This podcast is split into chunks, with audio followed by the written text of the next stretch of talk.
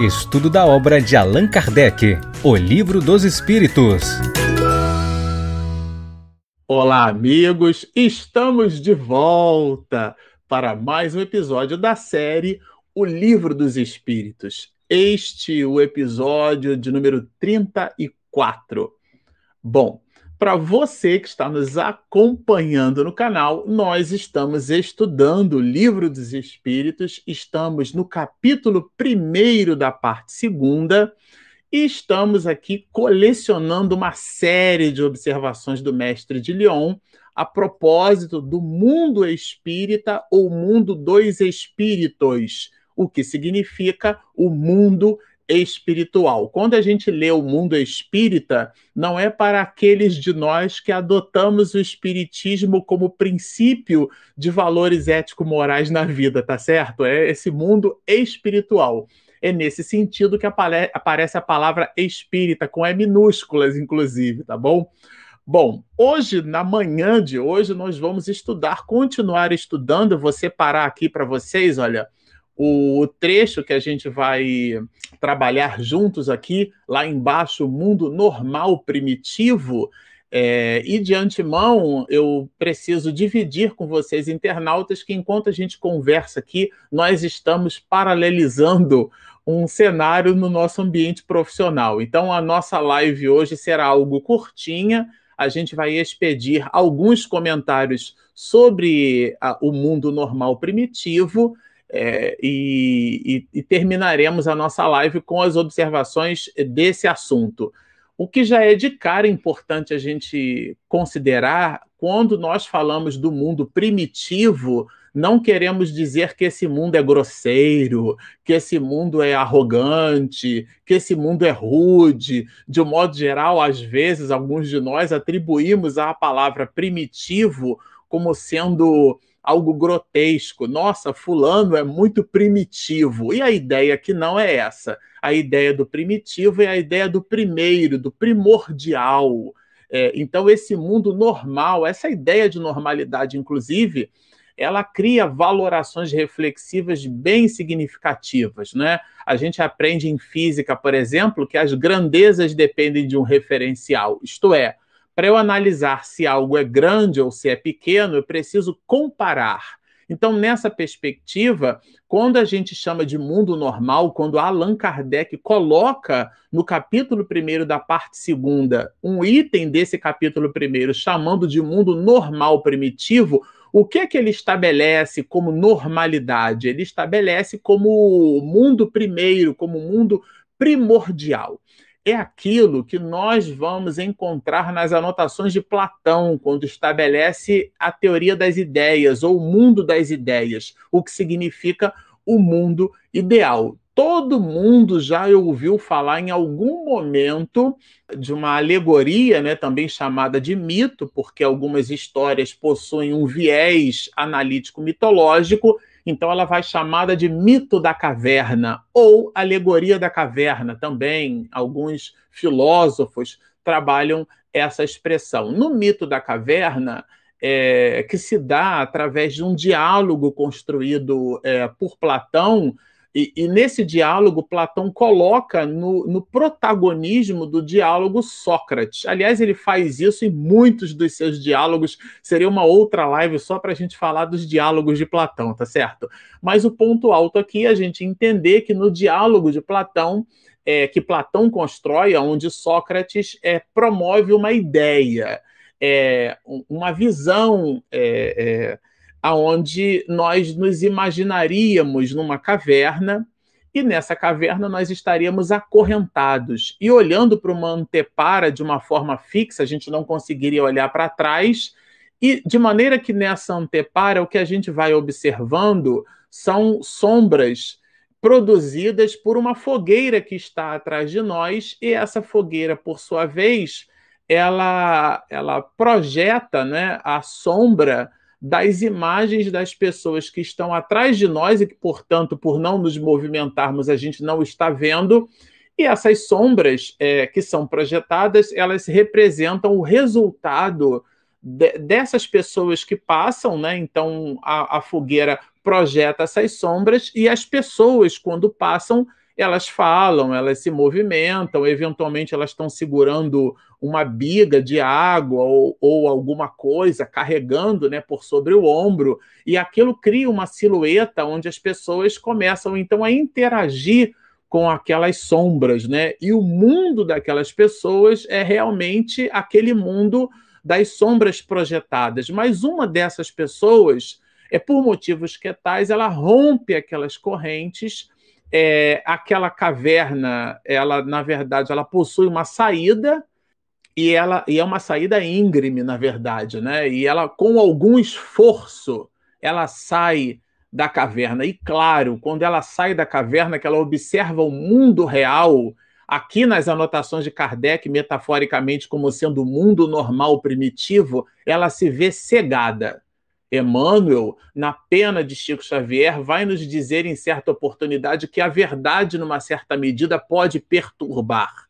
E na, na relação metafórica e mitológica que Platão constrói, é, é um caderno ou livro, né? que está contido numa obra maior, chama-se A República, de Platão, onde ele constrói um modelo de sociedade, um modelo de cidade que dá origem à palavra polis em grego. É daí que surge, por exemplo, a palavra político, isto é, o homem da sociedade na sociedade, mas isso também seria uma outra live.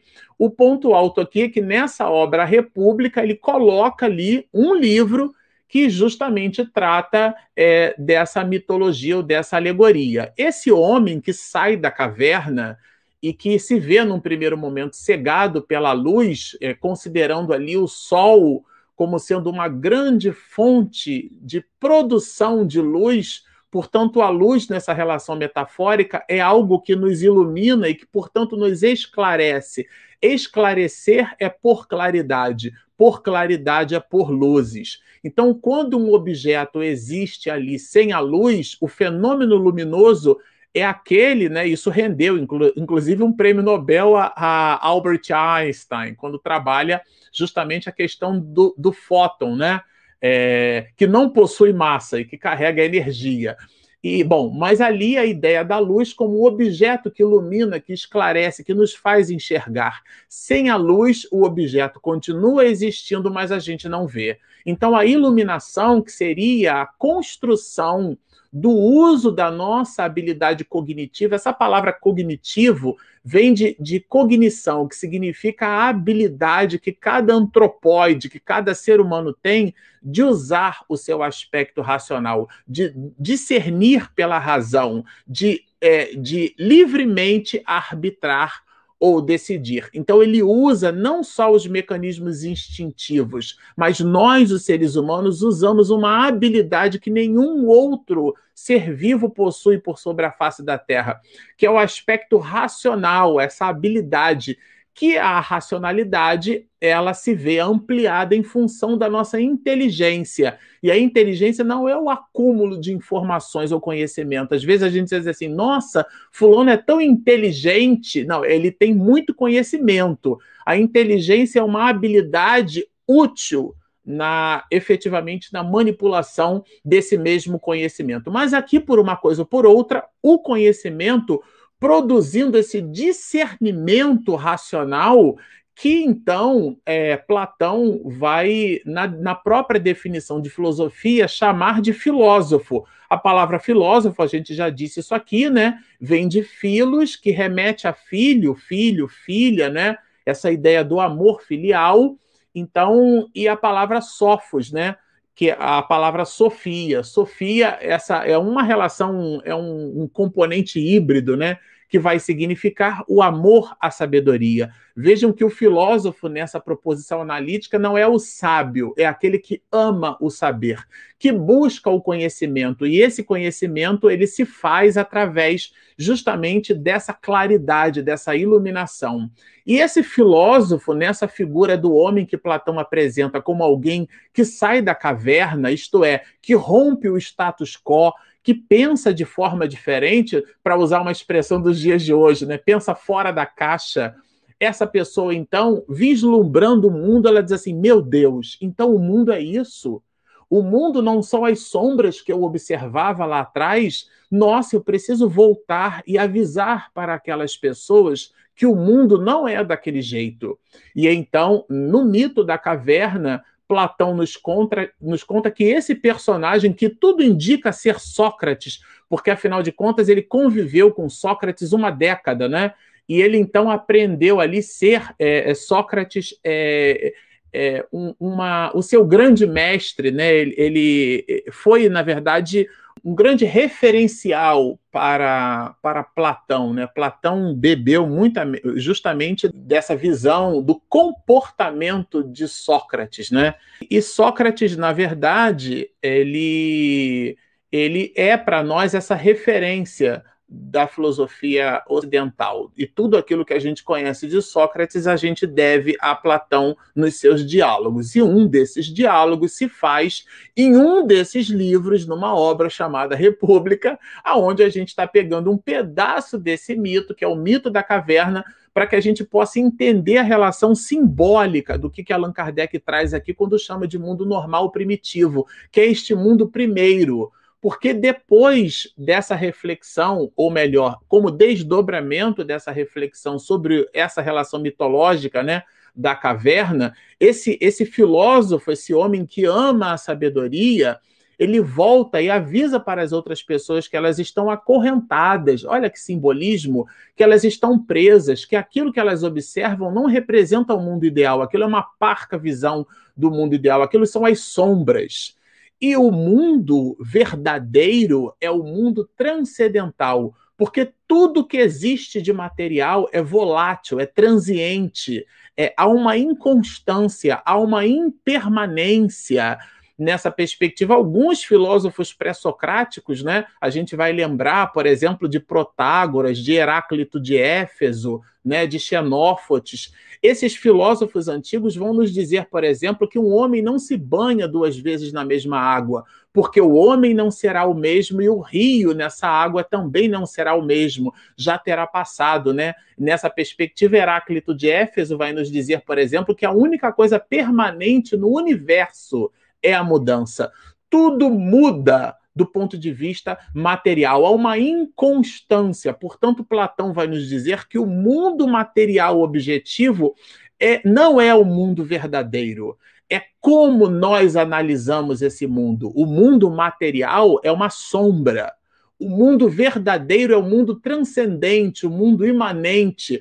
Aquilo que Aristóteles, que aliás foi discípulo de Platão, vai chamar de mundo transcendente ou realidade metafísica ou seja, uma realidade que está acima da physis, acima da matéria, acima das relações da natureza. E Allan Kardec vai nos dizer, logo na primeira parte da obra, O Livro dos Médios, né, que é um livro depois desse, que não há nada sobrenatural, tudo está em a natureza, mas são relações metafísicas, porque são interpretadas fora da nossa capacidade de analítica em cima dos componentes materiais. Vejam, tudo isso representa o mundo, o mundo é normal, o mundo primitivo. Quando Allan Kardec traz aqui o mundo normal primitivo, ele está evocando um pensamento de Platão. E é disso aqui que a gente vai trabalhar algumas questões. A primeira delas, que é a questão de número 84, feito esse introito, né, para a gente entender o que é que significa isso. É, Allan Kardec está trazendo uma visão platônica. Os espíritos constituem, e isso aqui é uma pergunta bem basilar, é bem focada nos princípios básicos da doutrina espírita. Os espíritos, e aqui é com E maiúsculas, já trabalha a ideia da individualização. Lembram que a gente viu isso em episódios anteriores? Eles constituem um mundo à parte, fora daqueles que vemos. Olha que interessante. Ou seja, os espíritos eles estão fora da nossa realidade objetiva material? E a resposta é sim. O mundo dos espíritos que é o mundo espiritual, ou o mundo primitivo, o mundo normal, o mundo primeiro, o mundo transcendente e imanente, esse mundo dos espíritos é também o mundo das inteligências incorpóreas, ou seja, é um mundo aonde não há corpo, muito embora continua existindo a essência, a realidade que é imaterial, essa realidade metafísica. E bom, considerando que há aqui uma espécie de binômio ou relação dual, né? Mundo material e mundo espiritual, Allan Kardec vai perguntar: qual dos dois? Olha que interessante. O mundo espírita, e aqui de novo, o mundo espírita não é para você que é espírita, não. É o mundo espiritual. Esse espírita aqui é com E minúsculas. Esse, aliás, a própria palavra mundo também está com M minúsculas, tudo bem? É bom. Esse mundo espírita ou mundo corpóreo, vejam que isso é uma disjunção exclusiva. Ou. Ou significa porque a expressão mundo espírita e a expressão mundo corpóreo quer dizer a mesma coisa. Maria ou José podem ir à padaria. Os dois podem ir à padaria, tá certo? Os, qualquer um dos dois. Então, é, esse mundo corpóreo ou mundo espírita é o principal na ordem das coisas? Qual seria o mundo primeiro, o mundo principal, o mundo que visita, na verdade, uma realidade transcendente e imanente? Esse mundo é o mundo é, é, primeiro espiritual? É esse mundo das inteligências incorpóreas? E a resposta é bem significativa. O mundo espírita Vou repetir: esse mundo espírita não é o mundo é, é, nosso, dos espiritistas, né? O, é o mundo do mundo espiritual, tudo bem? O mundo espírita é ele que pré-existe e sobrevive a tudo. Claro, a ordem das coisas que se estabelece aqui é uma ordem do ponto de vista metafísico, ele sobrevive então, a, a impermanência das coisas materiais, ela, numa certa direção, não se aplica essa impermanência às relações espirituais, ao mundo espiritual. Então, há realmente uma visão dual aqui, uma relação dual. Né? Há o mundo material, esse da realidade objetiva que a gente percebe, e há o mundo espírita, ou mundo espiritual. Nós, os espíritas, também utilizamos uma outra expressão para esse mundo, a gente chama de erraticidade. Um espírito errante não é aquele que erra, é aquele que está na erraticidade, é aquele que está, portanto, no mundo espiritual. Então é disso que trata. Aqui fica bem claro é, essa visão platônica, inclusive, né, que Allan Kardec deixa bem claro. E a a posição, a opinião, o conceito de Platão e de Sócrates dentro da história da filosofia é, é tão importante que o próprio mestre de Lyon coloca Platão e Sócrates na introdução do Evangelho segundo o Espiritismo. Então, eu não estou tirando assim da minha cabeça, não é nenhuma sacada do Marcelo Shoa. O próprio Allan Kardec, o próprio professor Rivaio, já tinha percebido isso no século XIX, que as ideias de Platão elas são, elas fazem um match, elas são, para me servir de uma expressão americana, né, elas são compliance com as ideias espíritas. E ele as apresenta aqui quando na questão 85, ele, numa visão dual entre o mundo espírita e o mundo corpóreo, é, ou seja, o mundo espiritual e o mundo material, ele, ele pergunta qual é o principal. E esse principal não é o mais importante, é o primeiro, é aquele que vem antes. E os espíritos entenderam e reforçam na resposta. O mundo espírita é o que pré-existe, sobrevive a tudo. Então, a impermanência que a gente observa, ela se aplica ao mundo das sombras ao mundo material. Agora, aqui na 86, ele faz uma pergunta também conceitual.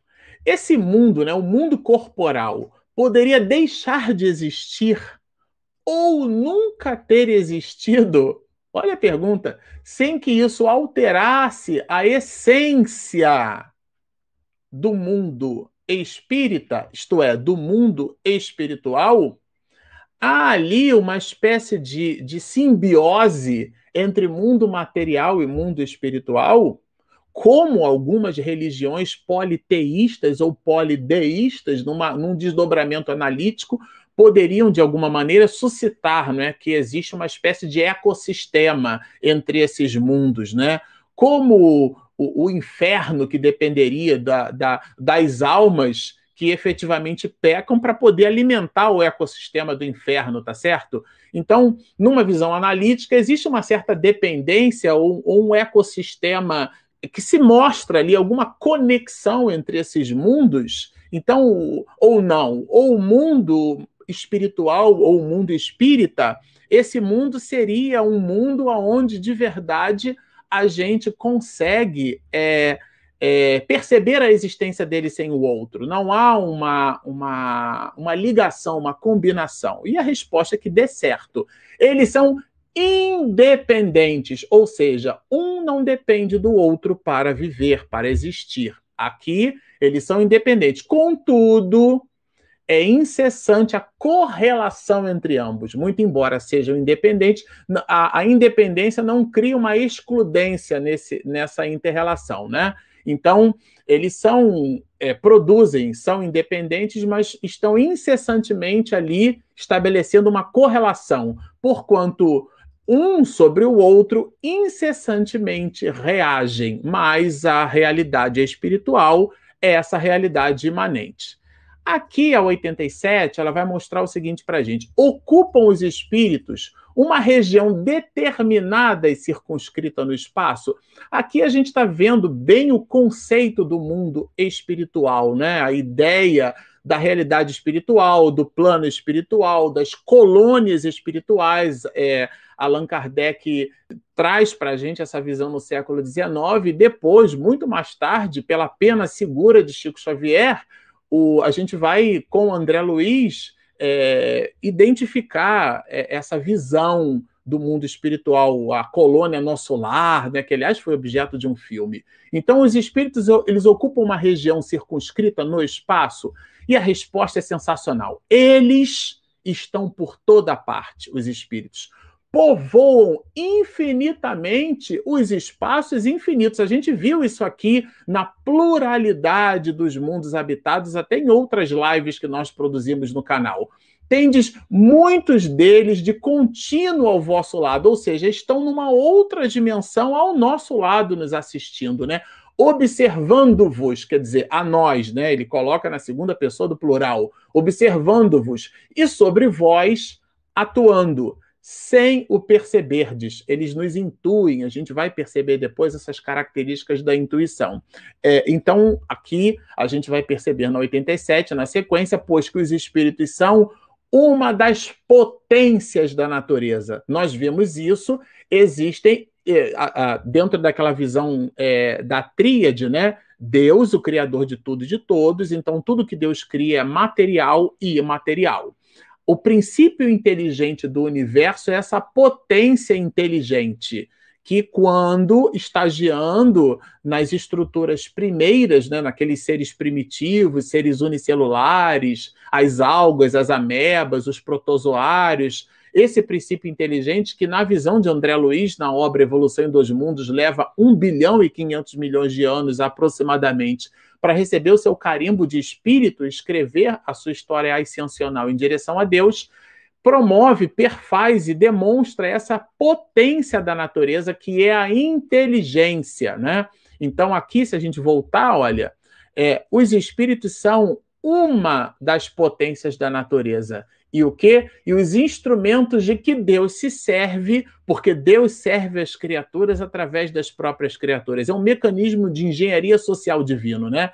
Então nós somos os instrumentos de que Deus se serve para a execução de seus desígnios providenciais. Bem interessante isso, né? Nem todos, porém, vão a toda parte, ou seja, não são todos os espíritos que podem estar em todos os lugares. Por isso, que há regiões interditas aos menos adiantados, porque é uma questão de tessitura vibratória, de tessitura espiritual, é uma questão de vibração. Se eu amarro aqui, por exemplo, eu tenho um, um, uma, um bambu na minha mão e eu coloco na ponta do bambu um lenço vermelho, se eu ficar sacudindo o lenço vermelho devagar, vocês vão conseguir observar o lenço vermelho na ponta do bambu. Mas se eu sacudir ele com, com muita rapidez, vai chegar uma hora que o, que o lenço vermelho na ponta do bambu continua existindo, mas a frequência com que eu estou ah, sacudindo aquele pano, né, usando um, um, um,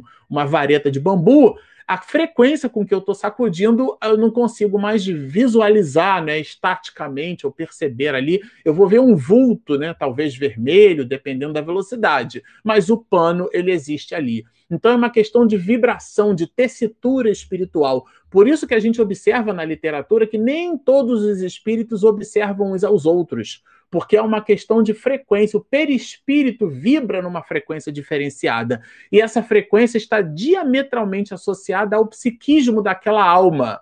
Quando ela então entrega a sua vida em atividades benfazejas, ela vibra numa faixa de frequência diferente. Então a sua tessitura espiritual está numa conformação diferente. A gente observa, inclusive, que alguns espíritos possuem coloração, né, esverdeada, azulínea, né?